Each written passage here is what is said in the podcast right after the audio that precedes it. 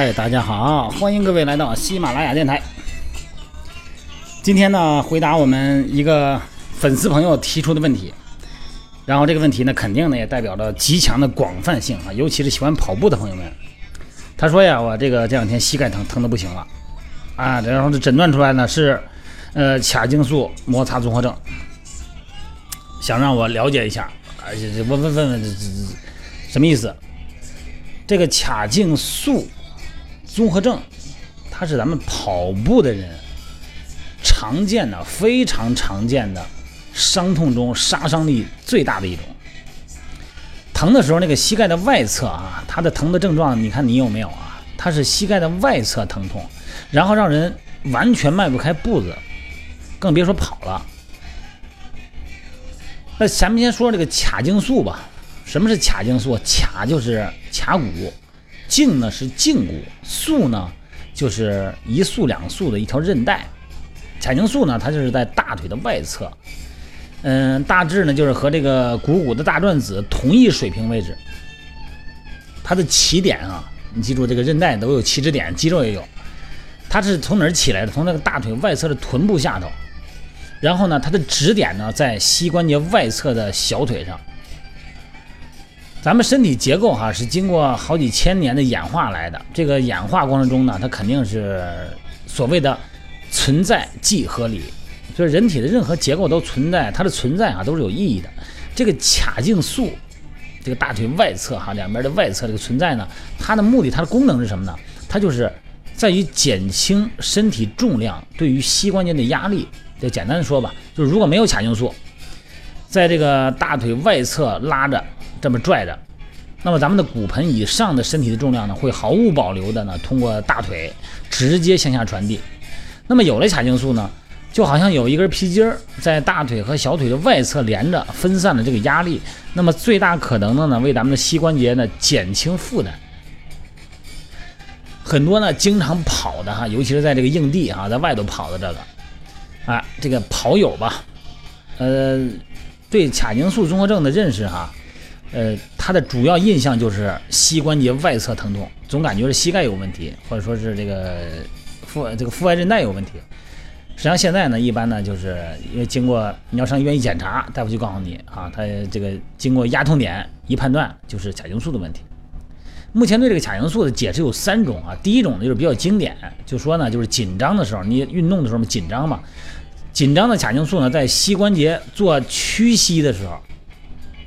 做屈伸，就是咱跑步的时候，不断的摩擦咱们股骨的外上髁，什么意思？就是膝盖外侧有一个骨头尖儿，老磨那儿，然后让髂胫束呢疼痛，就是因为摩擦造成的。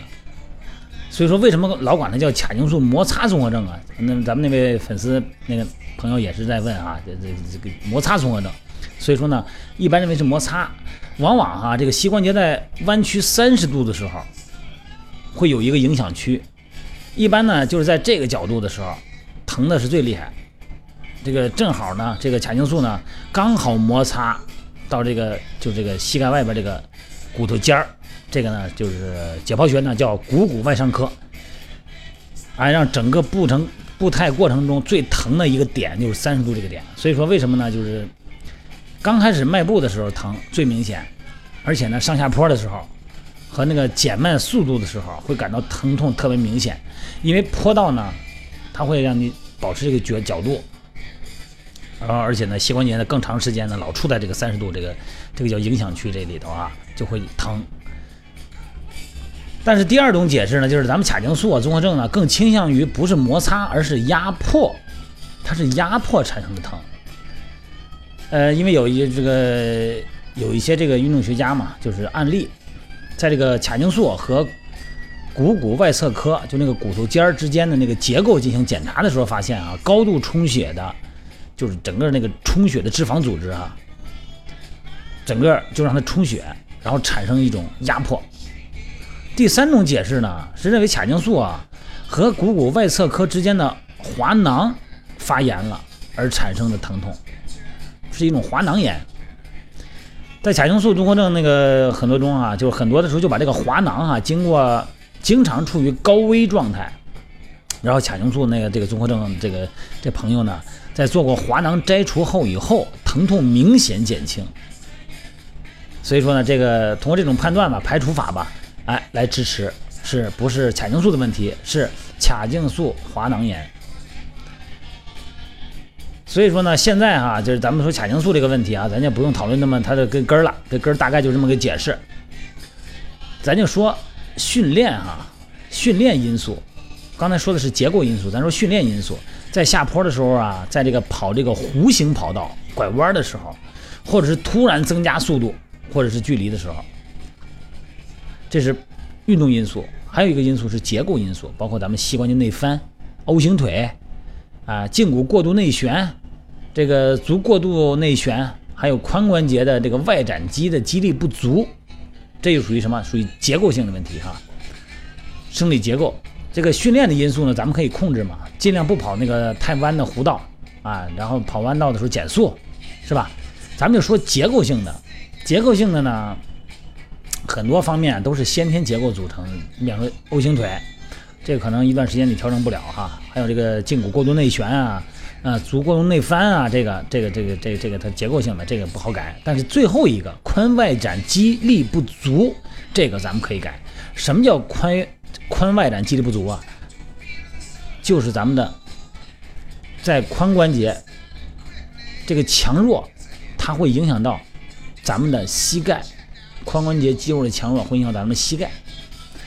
因为在咱咱们聊人体运动的时候哈，千万别说膝盖疼就膝盖的事儿啊，腰疼就是腰的事儿，他一定把要把这个看成一个整体。你说某一个肌腱、某一个某某一个点疼，比方说颈椎病吧。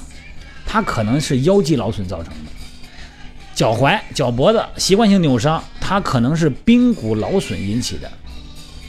所以说呢，要看人体的时候啊，千万不能分开看啊。所以说呢，臀中肌对于骨盆有着至关重要的作用。臀中肌跟臀小肌哈，因为咱们骨盆的位置啊和髋关节稳定的重要性，对于整个人来说是非常重要的。